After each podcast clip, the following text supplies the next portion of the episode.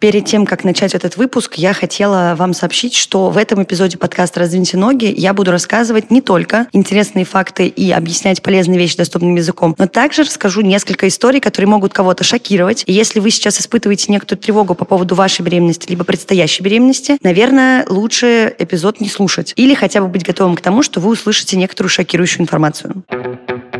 Мы рекомендуем спать на левом боку. Забыла. Да нет, ну на левом. Что, я дура, что ли, совсем? Да, на левом боку. Все нормально. Продолжаю.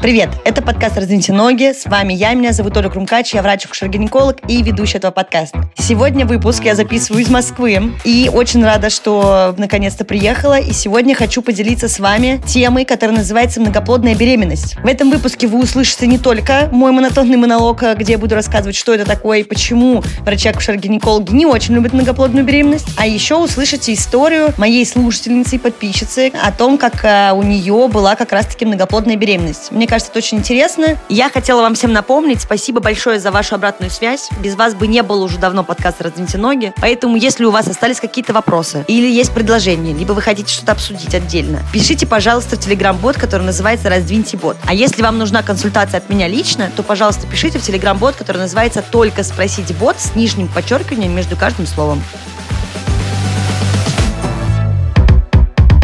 Я получала неоднократно вопросы о том, почему может быть многоплодная беременность, что же в ней такого непонятного, и почему врачи не очень ее любят. Ну, как принято. Например, я тоже на своей практике, видя двойню или тройню у беременной, конечно, немножечко вздрагивала, но так по-хорошему, просто имея в голове на карандашике идейку о том, что нужно следить, надо быть бдительным, и естественно, что многоплодная беременность все-таки не является такой распространенной, как обычная беременность одним ребенком, да, одним плодом. Поэтому сейчас расскажу вам поподробнее про этот интересный факт. Итак, как всегда, начинаю с определения. Так вот, многоплодие – это, хотя, наверное, вы уже все догадались, беременность более чем одним плодом. И вообще считается, что роды при многоплодной беременности – это роды с высоким риском, да, то есть повышенным, нежели чем когда у нас беременность одним плодом. И также, конечно, сама беременность тоже может осложняться чем-то, и все зависит от того, какой именно вид многоплодия да, мы встречаем на практике. Вообще сейчас по статистике частота выявления именно многоплодия многоплодной беременности колеблется в пределах от полутора до двух с половиной процентов. В принципе, кажется, что по цифрам это не очень-то много, но на акушерские состояния достаточно большая статистика, большой процент. И, как правило, беременность двумя и более плодами возникает у тех людей, у которых, в принципе, кто-то из родителей родился в двойне, тройне или там еще при каких-то других многоплодных обстоятельствах. Считается, что есть связь с наследственностью. Естественно, что чаще здесь фактором считается наследственность по материнской линии, да, то есть если у вашей мамы, бабушки или кого-то по женской линии в семье в анамнезе были многоплодные беременности, то есть вероятность того, что и вы сами столкнетесь именно с этой э, акушерской патологией. В последнее время частота многоплодия возросла. Я думаю, что многие знают, наверное, людей в своем окружении, не знаю, может быть, знают среди друзей родителей, пары, у которых есть анамнез многоплодной беременности. Связано это именно с тем, что сейчас, естественно, чем в прошлом веке, например, участилась ситуация с применением вспомогательных современных репродуктивных технологий, да, то есть того же ЭКО или других любых видов ВРТ. И в некоторых случаях еще считается, что многоплодная беременность может являться следствием ребаунд-эффекта. Ребаунд-эффект – это такая штука, что в первые несколько месяцев после отмены гормональных контрацептивов в яичниках может случиться суперовуляция, то есть созревает несколько фолликулов, выделяется несколько яйцеклеток, и таким образом повышается риск вероятности развития многоплодной беременности. Сейчас э, есть такие вот данные, я немножко покопалась и хотела найти найти статистику какую-то плюс-минус приличную. В среднем э, все очень отличается, потому что разные страны, разная статистика, не всегда учитывается полный анамнез и все остальное. Расскажу в среднем данные. Сейчас двойни в 70% случаев являются результатом оплодотворения двух отдельных яйцеклеток. Это называется двуяйцевые или дизиготные двойни. То есть, когда две яйцеклетки созревают одновременно как в одном яичнике, так и в двух яичниках одновременно. Двуяйцевые близнецы при этом могут быть разного пола и вот не похожими друг на друга, да, двуяйцевые близнецы. То есть, условно, в народе называются они двойняшками, два разных человека, которые родились друг за дружкой в один день. Преимущественно в один день, если не было осложнений. Примерно в 30% случаев двойни развиваются из одной яйцеклетки, которая после оплодотворения может разделиться на две идентичные половинки. То есть, когда у нас произошло оплодотворение одной яйцеклетки, но при каких-то обстоятельствах она на этапе деления как бы разваливается на две половины, и мы получаем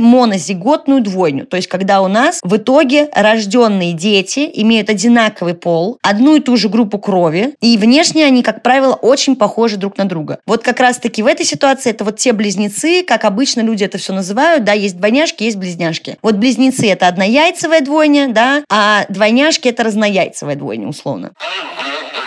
Я нашла несколько интересных фактов. Не знаю, честно говоря, источники так себе шоу, но я все равно решила рассказать об этом в подкасте. Вот был найден, например, интересный факт о том, что якобы исследования показывали, что в парах, где люди вегетарианцы, шансы родить двойню в пять раз меньше по сравнению с теми женщинами, которые регулярно употребляют молочные продукты. Ну, такое. Я вообще не уверена в этой информации, но, так сказать, для хохмы решила рассказать. Что еще есть? Сейчас, я думаю, что многие могут вспомнить эти истории, не знаю, из газеты «Метро» или там из каких-то интересных сайтов, типа mail-ответы, про истории, где женщины рожали одновременно 8 или 11 детей. И есть вот такие вот истории, как, например, 42-летняя жительница индийского города Райли за 37 минут естественным путем родила 11 детей. Я, будучи акушером-гинекологом, читая разные, наверное, я все еще представляю это себе как какой-то просто, даже не знаю, боевик или фильм фэнтези. Но в статье, которую я нашла про эту новость, было написано, что все дети были здоровыми, шестеро из этих детей были идентичными близнецами. Этот случай занесен в книгу рекордов Гиннесса. И вообще это считается до сих пор абсолютным рекордом. В принципе, за последние 20 лет э, рождаемость близнецов увеличилась приблизительно в два с половиной раза. И на сегодняшний день, ну, на сегодняшний день это был источник от 2020 года, я извиняюсь, ничего более нового я не нашла, насчитывается около 75 миллионов близнецов. При этом, конечно, есть данные, что именно двойняшек в мире больше, чем идентичных близнецов, что, в принципе, понятно, потому что это как более распространенная ситуация. И, естественно, что двойни, а я расскажу об этом в подкасте позже, считаются более благоприятной беременностью, чем близнецы, особенно там есть нюансы, я расскажу позже. При этом есть данные о том, что больше всего близнецов в мире рождается в Нигерии. Один случай на каждые 11 родов. Но это очень много, честно вам скажу. И реже всего близнецы появляются в Японии. Всего один случай на 250 родов. В Китае же при этом многоплодная беременность случается на одну беременность среди 300. Ну, не знаю, не знаю, не знаю. Все очень интересно. Статистику России конкретную, нормальную я не нашла. Могу это связать с тем, что в акушерской структуре многоплодная беременность считается патологией. Ну, патология имеется в виду, что это патологическая беременность в большинстве случаев. Не то, что патология, что детей много. Поэтому не буду в это углубляться. Хотела сделать такую вставку с интересными историями. Теперь перейдем к ситуации о том вообще, какие есть факторы, помимо ребаунд-эффекта, о котором я уже сказала, наследственности, что может повышать риск рождения да, нескольких э, детей, да, риск многоплодной беременности. Во-первых, это возраст. Считается, что в возрасте от 35 до 40 лет возрастает уровень гормона гонадотропина, который как раз-таки может повышать шансы того, что будет многоплодная беременность. Ну и, естественно, конечно же, еще наследственность играет большую роль, поэтому здесь факторы разные. Почему я решила это сделать отдельной сноской? Потому что в запрещенной известной нам социальной сети меня неоднократно спрашивали о том, вообще, как так случилось, что у меня двойня. Почему у меня никого нет в семье, у кого была двойня или были близнецы, и при этом у меня родилось два ребенка и была многоплодная беременность. Как зачать двойню? Что нужно делать, если какие-то народные средства? К сожалению, народных средств нет. Я не советую заниматься искусственным ребаунд-эффектом, отменять контрацептивы и беременеть в первые несколько циклов после отмены гормональной контрацепции. Но вообще-то, опять же, да, напомню, что помимо всех факторов риска. Это может произойти спонтанно и случайно. Опять же таки, либо суперовуляция, когда выделилось несколько яйцеклеток, либо по необъяснимым причинам оплодотворенная яйцеклетка развалилась на несколько кусочков, и мы получаем многоплодную беременность. Напомню, да, два механизма, о которых я уже говорила ранее, что как формируется вообще многоплодная беременность. Первое – это созревание и оплодотворение сразу двух, а то и более яйцеклеток. В этом случае, напомню, это разнояйцевые близнецы. Если происходит разделение одной оплодотворенной яйцеклетки на две и более частей, детей, то мы получаем однояйцевых близнецов, да, то есть идентичных по полу, вот эта группа крови и все остальное. Есть история про то, что время разделения зиготы, вот этой оплодотворенной яйцеклетки, имеет вообще важное значение. Чем раньше произошло разделение оплодотворенной яйцеклетки, тем более обособлены будут эти дети. Это важно, потому что сейчас как раз я буду рассказывать о том зерне вообще и о том яблоке раздора в этой ситуации, почему есть многоплодная беременность меньшего и большего риска. Например, если разделение яйцеклетки оплодотворенной произошло с первого по третий день, то каждый близнец, да, каждый ребенок будет окружен своими плодными оболочками и иметь отдельную плаценту, что намного благоприятнее. При более позднем разделении близнецов они будут иметь общую плаценту и только одну общую амниотическую оболочку которой либо будет перегородка, либо ее не будет вообще, если разделение произошло вплоть до 13 дня дробления этой яйцеклетки. Если же разделение происходит больше, чем на 15 сутки после оплодотворения, то в такой ситуации велик риск развития сиамских близнецов, да, когда у нас, в принципе, дети не разделяются, могут быть всякие пороки развития и все остальное. Определить во время беременности, какому типу вообще будет принадлежать многоплодная беременность, не всегда удается на маленьких сроках, но отсутствие перегородки, о которой я сказала, да, в амниотических оболочках, промежутках между близнецами, помогает, так сказать, точнее всего отнести беременность, например, к однояйцевой. То есть, если мы ее не визуализируем, то, скорее всего, это будет однояйцевая двойня, там, тройня или что-то еще. При этом разнояйцевая многоплодная беременность, когда, да, у нас разные дети, это на самом деле вообще не частое явление у человека, в отличие от животных, потому что мы все знаем, что у кошек, собак и всех остальных редко рождается, в принципе, да, один детеныш. И вероятность именно разнояйцевой многоплодной беременности может варьироваться, да, кроме того, что я уже сказала, возраст матери, матери, раса, наличие какого-то анамнеза многоплодной беременности у женщины, либо в ее семье. И все вместе, либо случайным образом, как и все остальное. До начала эры репродуктивных технологий разнояйцевая двойня встречалась в одном случае на 80 родов. Тройня, четверня и все остальное – это вообще ситуация, которая приблизительно в геометрической прогрессии уменьшается, потому что это правда редкие ситуации. Но как только в нашем мире появились вот эти все репродуктивные вспомогательные технологии, естественно, известно, что частота разнояйцевой многоплодной беременности значительно выросла. В свое время пересаживали не только один, а несколько эмбрионов. А сейчас это запрещено в большинстве стран. Ну и естественно, что был некоторый пик многоплодия, да, когда только развивались технологии ЭКО и вспомогательных репродуктивных технологий.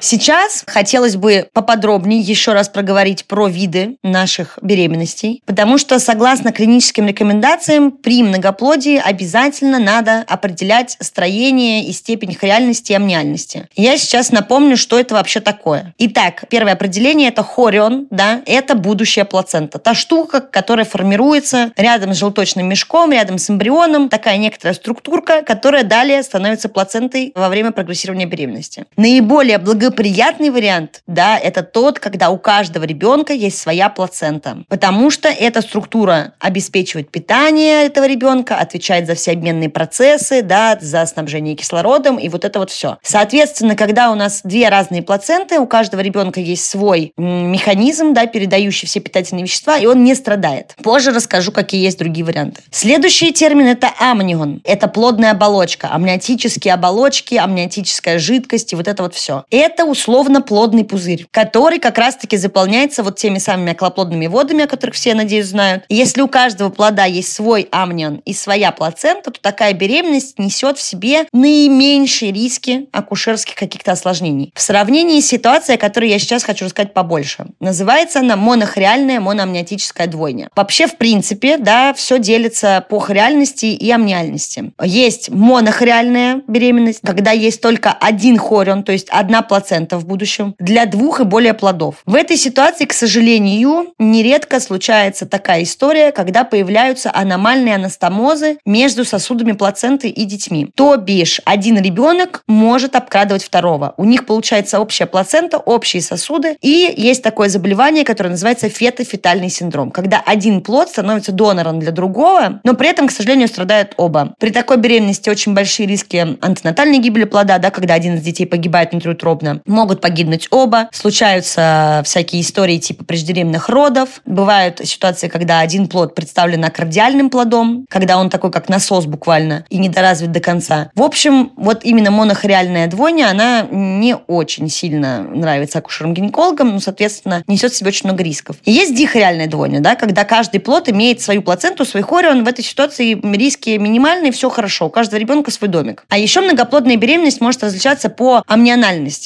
то бишь, да, сколько у нас амниотических полостей и оболочек. Первая ситуация – это моноамниотическая двойня, когда несколько плодов живут условно в одном плодном пузыре. В этой ситуации что может быть, как вот первое, что мне пришло в голову из осложнений, это риск перекрута пуповины. Дети плавают в водах вместе, и это может заканчиваться тоже разными осложнениями, но тоже так себе шоу. И есть диамниотическая двойня, например, да, диамниотическая беременность. У каждого ребенка свой дом, свой плодный пузырь, и, естественно, да, самое кайфовое, когда у них и свой пузырь, и своя плацента. Соответственно, возвращаясь к ситуации, о которой я хотела поговорить побольше, это монохориальная моноамниотическая двойня. Обычно в диагнозе пишут монохориальная моноамниотическая, МХ, МА. В этой ситуации, к сожалению, риски иногда даже превышают пользу этой беременности, потому что очень часто встречается либо ухудшение состояния мамы, либо, к сожалению, да, что-то происходит с детьми. Опять же таки говорю, фетофетальный синдром, недоношенность, какие-то либо заболевания. И, к сожалению, ну, это беременность очень высокого риска. Сейчас существует пренатальная хирургия, когда вот эти анастомозы на сосудах, которые мешают детям быть обособленными и кровоснабжаться самостоятельно, лазером прижигают и убирают эти искусственные анастомозы для того, чтобы якобы разделить плаценту на две части. То есть плацента остается одна, но сосуды проходят так, что питают каждого ребенка по отдельности.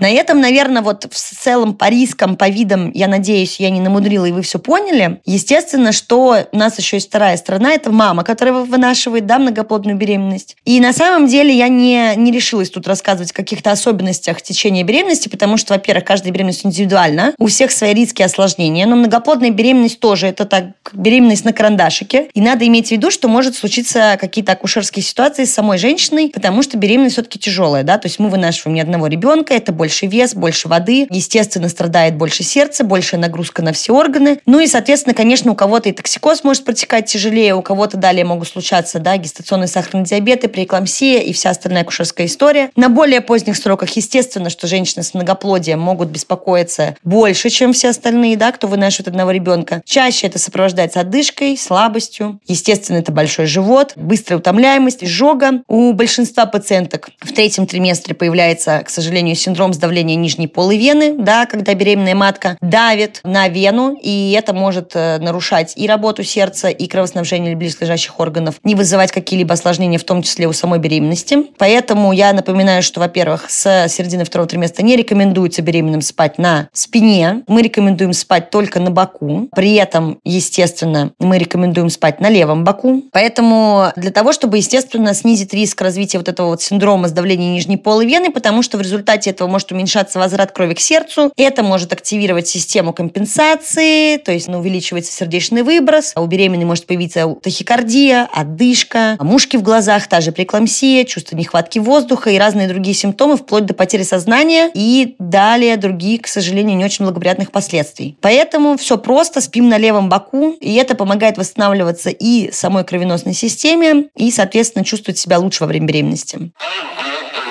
Здесь еще я бы хотела коснуться, естественно, темы, как идет родоразрешение.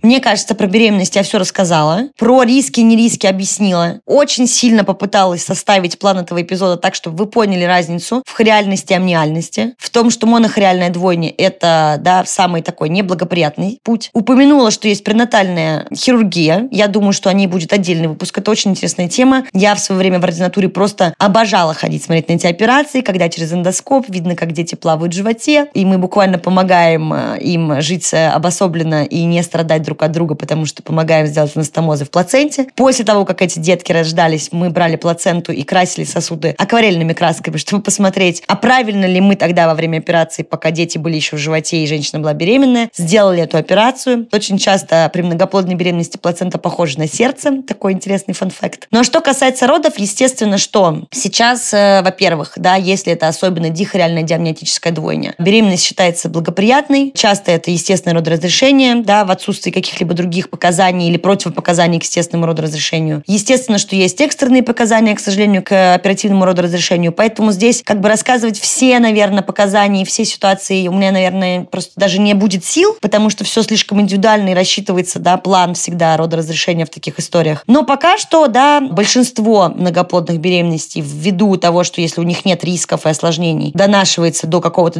доношенного срока, то есть до 37 недель. Если это монохориальная мономнетическая двойня, это операция, конечно, да, потому что мы не можем родить одного ребенка, если у второго с ним одна плацента и вот это все. Поэтому здесь, конечно, учитывается в плане родоразрешения факт того, сколько у нас плацент, сколько у нас амниотических полостей, есть ли какие-то проблемы, осложнения и все остальное. Скажу только, что да, двойни – это в основном ближе к доношенному сроку родоразрешения. Если мы говорим про тройню, сейчас по протоколам это тоже 34-35 недель в зависимости от осложнений. Что касается более больших э, плодностей, да, то есть тройни и больше, я видела тройню только один раз. Это был гениальный случай. Это была моя коллега в ординатуре. Прекрасно закончились роды. Там была гениальная история. Это была беременность э, вследствие ЭКО. Детки родились все практически одинакового веса, здоровенькие, хорошенькие. Было кесарево сечение. Я считаю, что это было очень интересным опытом, потому что тройни я больше не видела на практике. Видела очень много многоплодных беременностей, но двойни. Близнецов видела. И на операции ходила с многоплодной беременностью. И естественные роды принимала участие и руководила. Но вот только когда рождалось два ребенка, конечно. Это очень интересный процесс, особенно когда мы рожаем первый плод, и если это естественные роды, и потом еще ждем чуть-чуть, э, там, небольшая передышка между первой и второй. Далее, соответственно, рожаем второго ребенка. Ну, такие незабываемые чувства, сразу скажу. Но многоплодная беременность – это беременность с рисками. Я, к сожалению, была участницей не самых хороших ситуаций. В ординатуре довелось вести случаи, когда мы, например, рожали первого ребенка и второго донашивали, то есть буквально убирали пуповину внутрь, да, от одной плаценты, которую мы не родили. Назначали антибиотикотерапию, и второго ребенка рожали позже для того, чтобы минимизировать риски недоношенности. Бывали у меня случаи страшные, когда, например, один раз был вызов в ординатуре на пациентку в 26 недель. Это была ее шестая беременность, и предстояли ей шестые роды. У нее была как раз-таки вот эта страшная монохориальная мономниотическая двойня. И, к сожалению, на бимануальном осмотре на кресле было даже глазами видно, что из влагалища торчали две ножки. Одна ножка была, к сожалению, уже видно, что ребеночек погиб. Вторая ножка была живая. Мы прекрасным образом родили живого ребенка. Он был глубоко недоношенный, но выписался потом домой живой и скорректированный по всем фронтам. Хотелось просто рассказать, потому что мне кажется, что многоплодная беременность некоторым образом, к сожалению, романтизирована. Я же хотела этот выпуск, во-первых, посвятить тому, какие есть факторы, сказать, что никаких рецептов, как зачать несколько детей, у меня нет, хотя я тоже выращена в романтизации многоплодной беременности. И хотелось бы родить сразу двойню, чтобы не париться. Но Любая такая беременность несет свои риски и осложнения, также несет акушерские патологии. И я надеюсь, что я доступно рассказала о том, какие есть виды, потому что это тоже важно, быть осведомленным про то, как вообще это все происходит, потому что случай интересный. Ну и, надеюсь, не запугала последней историей.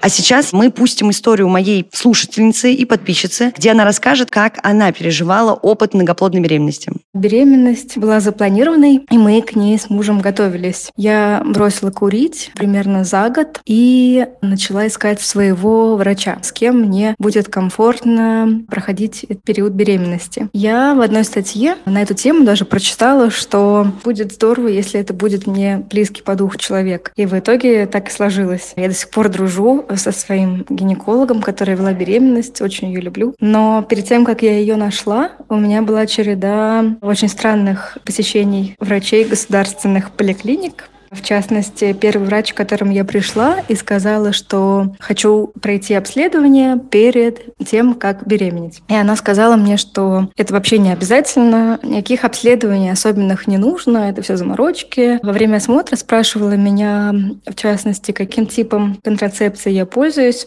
и сказала, что пью оральные контрацептивы. Она начала говорить, что ой, там что-то там плохо, в общем, бурчала что-то про себя. А потом говорит, что вы используете в месяц месячные. Я говорю, тампоны. И она такая, да вы что? А вот вы знаете, что вы из этих ваших тампонов воняете? И это было так, что?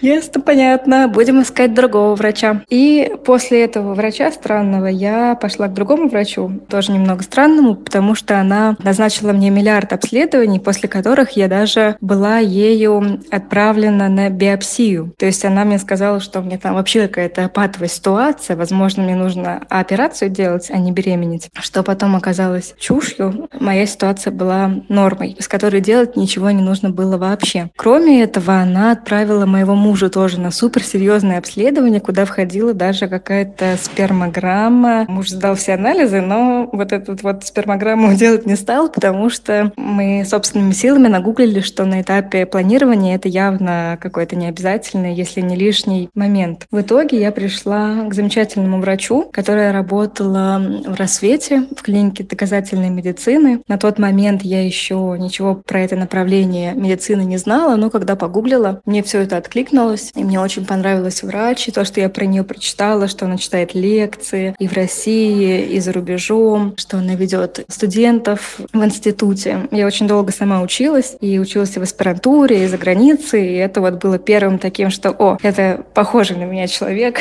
любит учиться, все время развивается.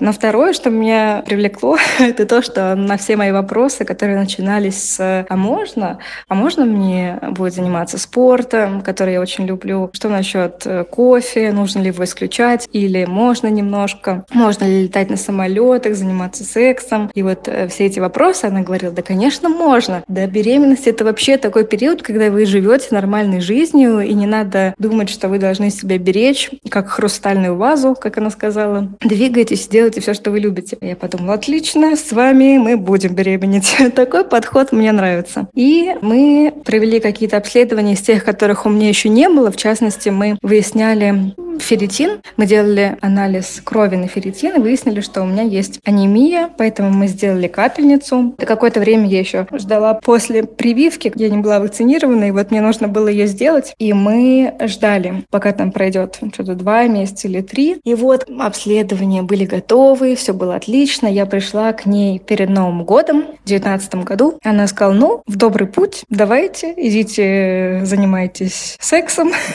увидимся с вами летом. Я говорю, а почему летом? Она говорит, ну, вы не думаете, что забеременеть это прям вот по щелчку пальцев, что вот вы прям пошли и все сразу получилось? Вообще готовьтесь к тому, что год люди работают над этим, и это абсолютно нормально. Занимайтесь любовью, но летом приходите, мы еще какие-нибудь анализы вам дополнительные сдадим. Я говорю, ну ладно. И уехала на новогодние каникулы. Мы поехали в Италию на 10 дней. Там я себе немножечко алкоголя позволяла. Выпила на Новый год чуть меньше бокала. И в последний день нашего отпуска мы тоже ужинали с друзьями, и я выпила вина, и как-то начала себя немножечко, как-то странно так почувствовала. Я подумала, что а вдруг это уже оно, но как-то быстренько об этом забыла. В общем, мы вернулись в Москву, и вот буквально с первой э, задержкой я сделала тест, и вуаля, счастливая новость. Но я сначала подумала, что, может, это какая-нибудь ошибка. Написала своему врачу, она говорит, ну вот сделайте там через несколько дней еще раз. Сделала еще раз, и в итоге он был положительный, и было понятно, что все, можно будет в скором времени идти на прием и смотреть с УЗИ,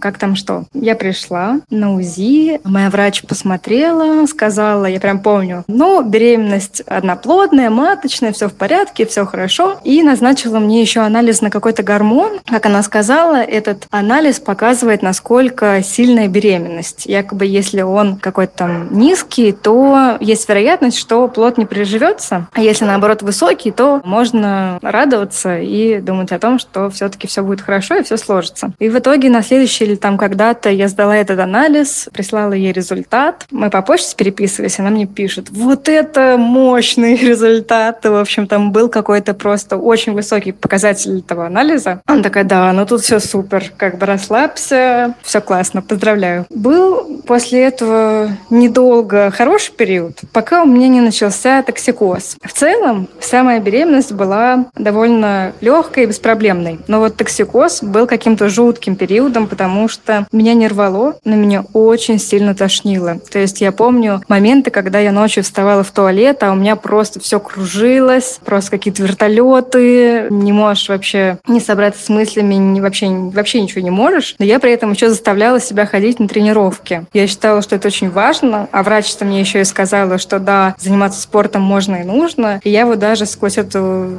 тошноту тренировалась, э, много гуляла. Вот, к 11 или 12, как я помню, недели токсикоз прошел, и все стало вообще супер отлично, было легко. Я тоже много гуляла, и мы ждали с мужем первого скрининга. Это тоже был такой для меня серьезный момент, потому что первый скрининг показывает, какие есть отклонения или вероятности к отклонениям у плода, и вообще как показывает, все ли там хорошо. Помимо этого мы просто ходили и рассуждали. Ой, а кто же, интересно, это, мальчик или девочка? А как мы назовем мальчика? А как мы назовем девочку? Смешно потом оказалось. И параллельно со всей моей беременностью начался ковид. И я помню, что врач, УЗИСТ, которого мне порекомендовала моя врач-гинеколог, ведущая беременность, ушел на карантин. И я узнала об этом буквально за пять дней. И мы начали искать другого хорошего врача, тоже по рекомендации своего гинеколога. Искала УЗИСта, и это был такой интересный дяденька-юморист. Я только вошла в кабинет, я даже еще не легла на кушетку, но он уже успел пошутить пять шуток, прибауток. В общем, такая была атмосфера легкого безумия. Поэтому, когда он мне сказал, что «А вы знаете, что у вас двойня? Я такая, ну да, да, конечно, еще и двойня, у меня понятно. Но потом я начала понимать, что, возможно, все серьезнее, чем мне кажется. Хотя он продолжал смешно шутить, говорит, ой, а может быть, у вас там плацкарт? Давайте мы еще третьего малыша поищем. А УЗИ проецировалась на экран. И когда я уже осознала, что это была не шутка, что мне действительно двойня, я, конечно, ну, была шокирована, потому что я хоть и знала о том, что существуют двойни, близнецы и тройни и так далее, я никогда в жизни не проецировала это на себя и вообще как-то, ну, никогда не представляла, что такой картинки, в общем, это было очень странно. Я помню, что первая мысль, которая у меня появилась, когда я уже как бы оправилась чуть от шока, что я что, кошка?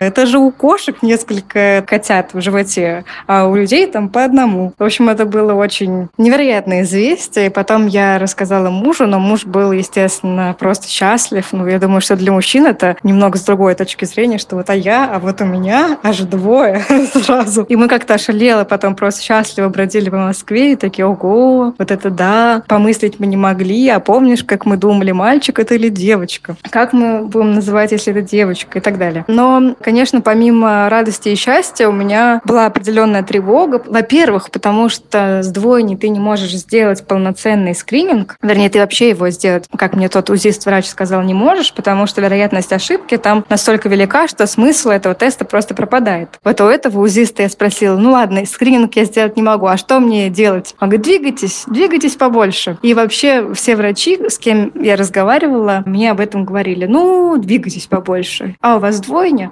Ну, вам надо двигаться побольше. И в итоге это превратилось в какой-то бзик, потому что я, во-первых, знала, что скрининг мы не провели, я не знаю, здоровые ли это дети или нет. Во-вторых, э, я знала, что для здорового развития плода нужен кислород, а кислород — это, как мне интуитивно кажется, снабжает органы, когда мы двигаемся, когда у тебя кровь по организму ходит. И поэтому я просто двигалась всю беременность как сумасшедшая. Я носила малышей до, по-моему, до 39 недели. То есть меня заставили родить, это было там через прокалывание пузыря и так далее. И вплоть до самых родов я ходила по 10 километров минимум в день. И довольно долго я занималась спортом. В карантин я дома делала всякие тренировки. У меня даже есть фотография, где я сижу перед зеркалом, и у меня там третий месяц беременности, а у меня пресс прям такой четко прочерченный. Ну вот этот период после того, как закончился токсикоз, был э, очень приятный и легкий. Тут я даже не знаю, что сказать, кроме того, что я ходила и занималась спортом как сумасшедшая. Но было смешно, что кому мы говорили о том, что у нас двойня, очень часто люди говорили,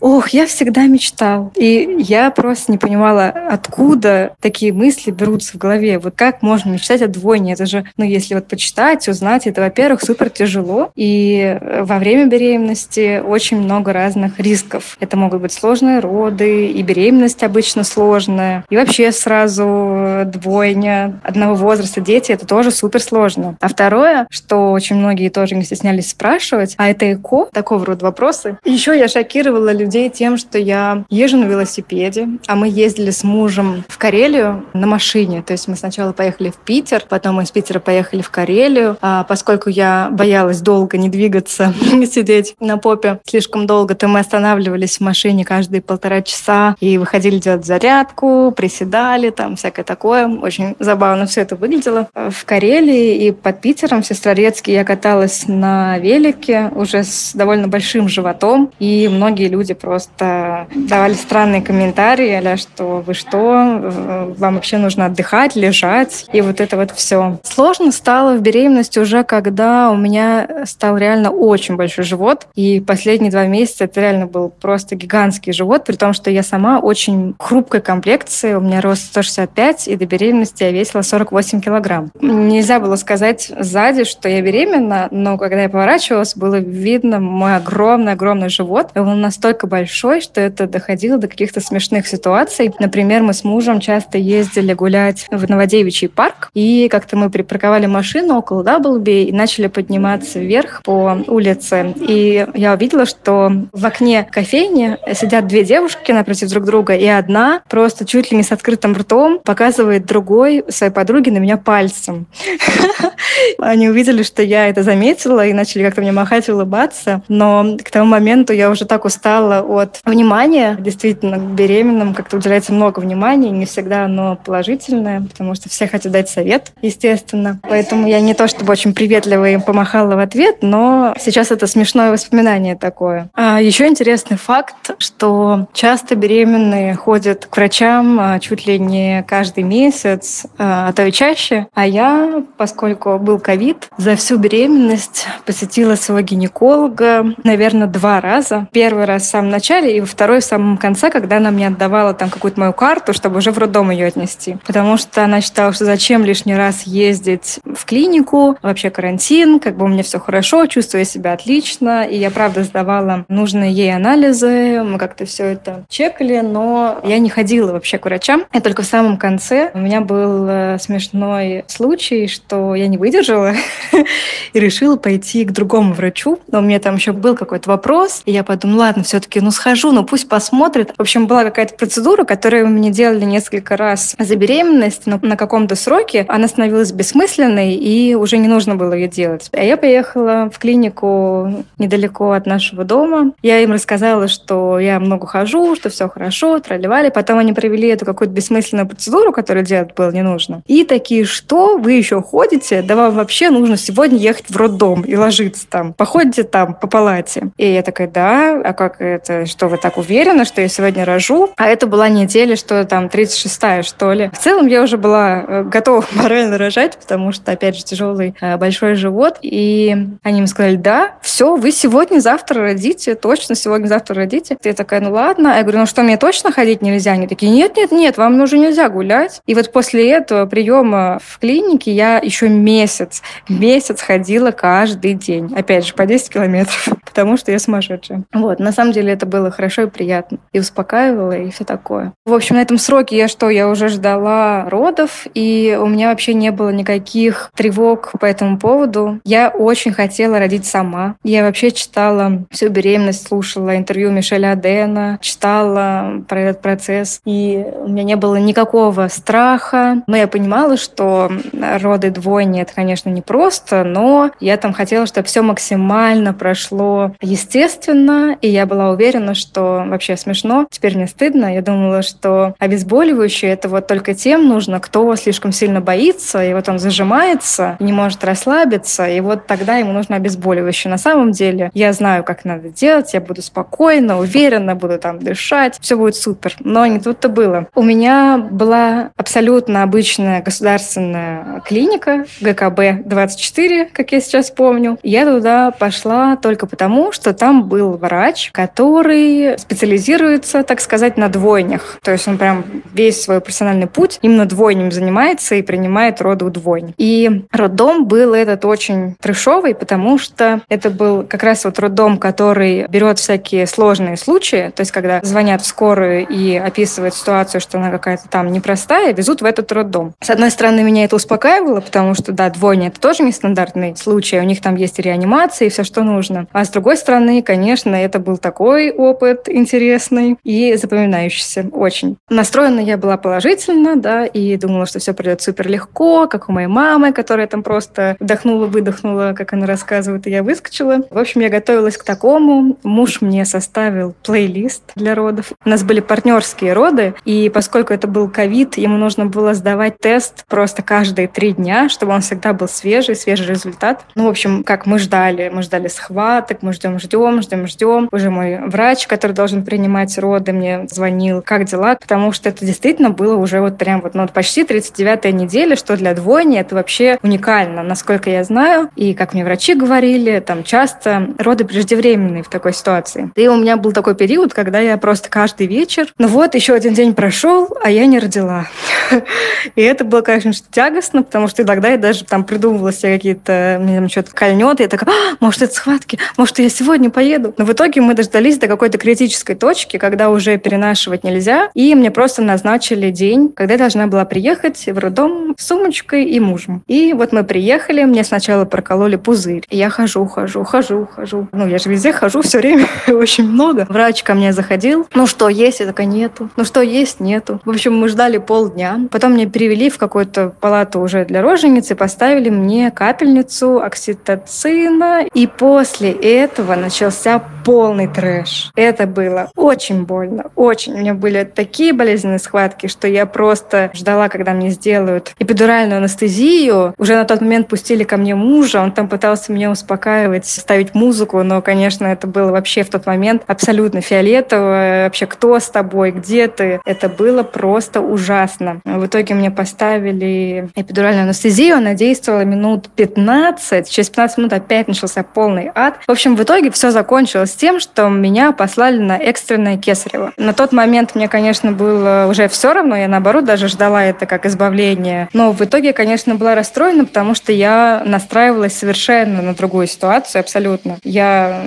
хотела, чтобы на меня, когда дети родятся, положили их, как вот э, пишут, что очень важно, чтобы ребенок на грудь лег. Это важно для контакта с мамой, для грудного вскармливания. Я в это очень верила и очень хотела, чтобы так и вышло. И уже после родов, когда я просто лежала в роддоме с малышами, и как-то пожаловалась медсестре, что я вот хотела, чтобы на меня их выложили, а на меня не выложили. Она такая говорит, доченька, так а куда бы они на тебе поместились-то? Потому что я сразу после родов снова стала весить, я не знаю, 48 килограмм. Я вот приехала домой, и я реально весила уже 49, просто супер таща. Естественно, на мне там два малыша, которые родились с хорошим весом, не поместились бы. Но все равно мне, конечно, было ну, обидно, что это было совсем не так, как я себе представляла. Пусть там не так, как Мишель Аден советует Ванне, но хотя бы соблюдаю какие-то такие вот ритуалы с выкладыванием на грудь и так далее. Потом у меня был очень трешовый период недельный в роддоме. Это был просто полная дичь, потому что роддом был очень простой. То есть как он был нацелен на сложные случаи. Но когда я лежала в реанимации после родов, на следующее утро, ну, я, во-первых, проснулась тоже как в шоке от пережитого. И вообще я думала под конец, что я умру. Была абсолютно в этом уверена и думала, ну, слава богу, мой муж — это супер муж, и он будет супер папой, он самый лучший, и все будет хорошо с детьми. Ну вот, а я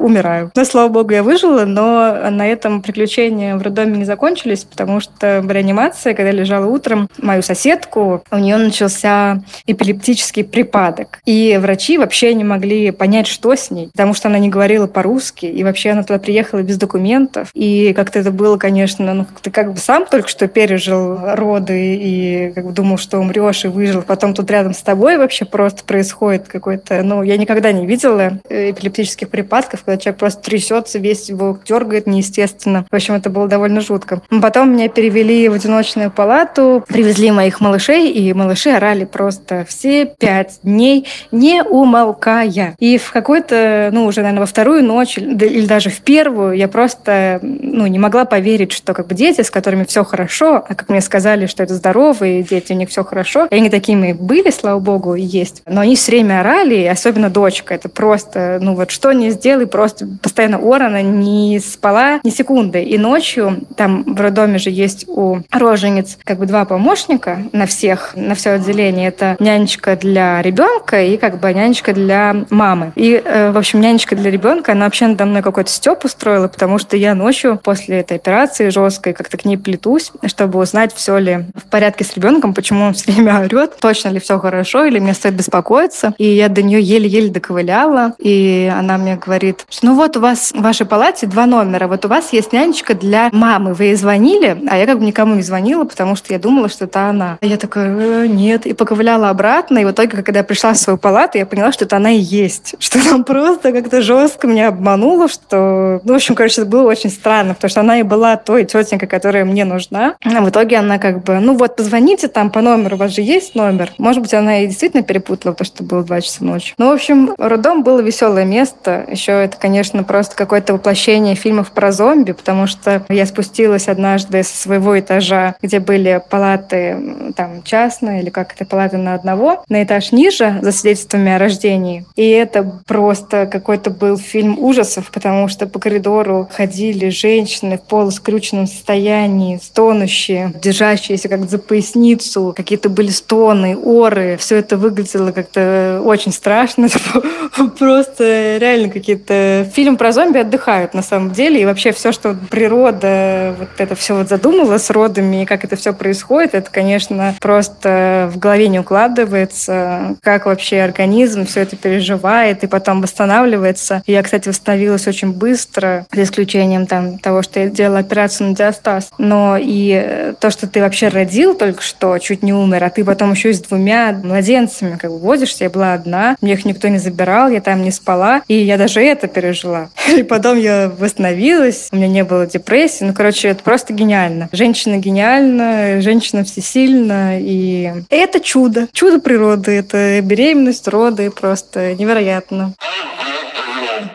На этом, я думаю, все. Спасибо большое, что дослушали, я надеюсь, этот выпуск до конца. Пожалуйста, подписывайтесь на наш подкаст, оставляйте свои лайки, ставьте звездочки, показывайте подкаст друзьям, чтобы как можно больше людей его послушали. С вами была я, меня зовут Оля Крумкач, врач-гинеколог и, собственно, ведущая этого подкаста. Пока.